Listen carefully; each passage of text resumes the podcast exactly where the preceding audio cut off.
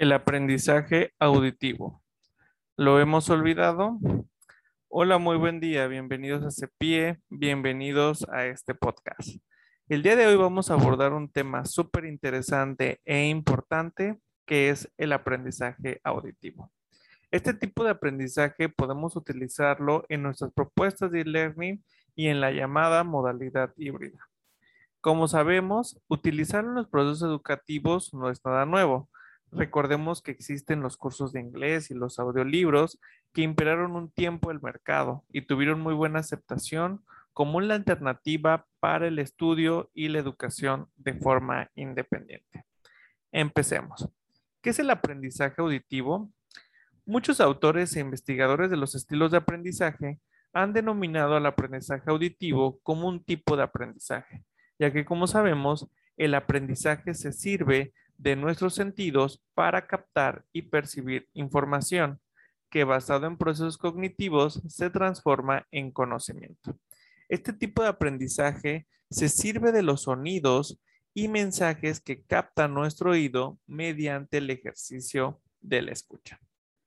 Aunque no es el tema, es muy importante destacar que el aprendizaje es un fenómeno humano que ha sido llevado y se ha cuestionado por un sinfín de especialistas, no solo, desde una perspectiva pedagógica y psicológica, sino que actualmente hasta ingenieros, biotecnólogos y otras disciplinas se cuestionan sobre el aprendizaje. Esto debido a la nueva implementación de las tecnologías de la información en el aprendizaje. ¿Alguna vez han escuchado la frase oír no es lo mismo que escuchar? Pues aunque por disposición natural el ser humano percibe sonidos, el ejercicio de la escucha requiere de otros elementos como es la atención y a partir de ahí generar otros procesos, como lo es codificar, identificar, estructurar y almacenar. Vaya diferencia, ¿verdad? Lo podemos lograr con algo que se llama predisposición y apertura para lograrlo. Vamos a poner un ejemplo. Vamos a escuchar un sonido y vamos a pensar a qué nos remite ese sonido. Escuchemos.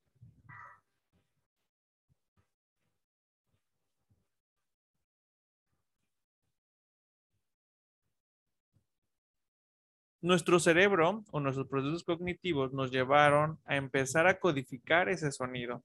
Una vez que lo codificamos, lo empezamos a identificar y por lo tanto empezamos a recibir información de dónde estaba almacenado, de qué tipo de sonido es, empezamos a identificar, por ejemplo, este era un sonido de un tren, ¿ok? Este tren, sabemos su estructura, sabemos su funcionamiento y hasta sabemos qué referencia gráfica tenemos acerca de él. Así funciona la forma en cómo recibimos nosotros los sonidos, ¿ok? El usar el podcast o audios en la educación es una estrategia que es muy sencilla y simple sin embargo, requiere de una planeación como cualquier recurso didáctico digital. En este caso, una de las ventajas es que evitamos la distracción de los recursos gráficos, ¿ok?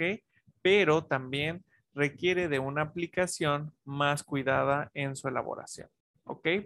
En CEPIE te damos algunas recomendaciones para utilizar el podcast como recurso educativo. Número uno, ¿podemos utilizar el podcast para todo? La respuesta es que no. Se recomienda usar cuando los contenidos permiten una explicación de, conceptos o de reflexión de un tema. También hay elementos de aplicación de forma instructiva o procedimental, pero esto ya se puede acompañar de elementos gráficos como guía, ya que el podcast por sí mismo no presenta a lo mejor una ejemplificación, sino es de manera de sonido, ¿ok? Eso es muy importante y no tiene ningún tipo de, injerencia en que podamos utilizar algún elemento gráfico, solamente que ya no se llamaría podcast, ¿no? Ya tendría otra, otro funcionamiento, pero como audio funcionaría bien como acompañamiento de un elemento gráfico. Número dos, elaborar un guion. Aunque el contenido sea expositivo y lo dominemos de forma clara y concisa, elaborar un guion siempre es muy importante ya sea descriptivo o simplemente con, con palabras claves, es importante recibir este apoyo de este guion durante tu grabación y durante tu exposición para tener en cuenta claramente cuál es el objetivo de realizar este podcast. Número tres, Utiliza un micrófono. Es muy importante que se utilice un micrófono, ya que muchos expertos este, dicen que la captación de sonidos es mejor utilizando un micrófono. Ya puede ser un micrófono que tú adquieras de manera muy profesional o puede ser un micrófono que utilizas de tus audífonos de tu celular, etcétera, ¿no? Eso no impide poder realizar este, este tipo de, de, estrategia didáctica, ya que los audífonos, como traen este manos libres, que se le llama, este, este micrófono incluido, es, es, muy, es muy poderoso y muy potente. De hecho, algunos expertos afirman de que es muchísimo mejor porque su finalidad fue eso, fue captar el sonido que emite el, el, la persona respecto al audífono del celular, ¿no? Eso es muy importante. Número cuatro, trata de interactuar con tus estudiantes. Aunque sepan que no te ven o no te van a responder, es importante captar la atención de ellos mediante preguntas, ejemplos, variación del tono de voz, entre otras cosas. Es como decirles, hey, aquí viene lo importante cuando hacemos una pregunta o cuando cambiamos de tono de voz o cuando hacemos una afirmación muy contundente.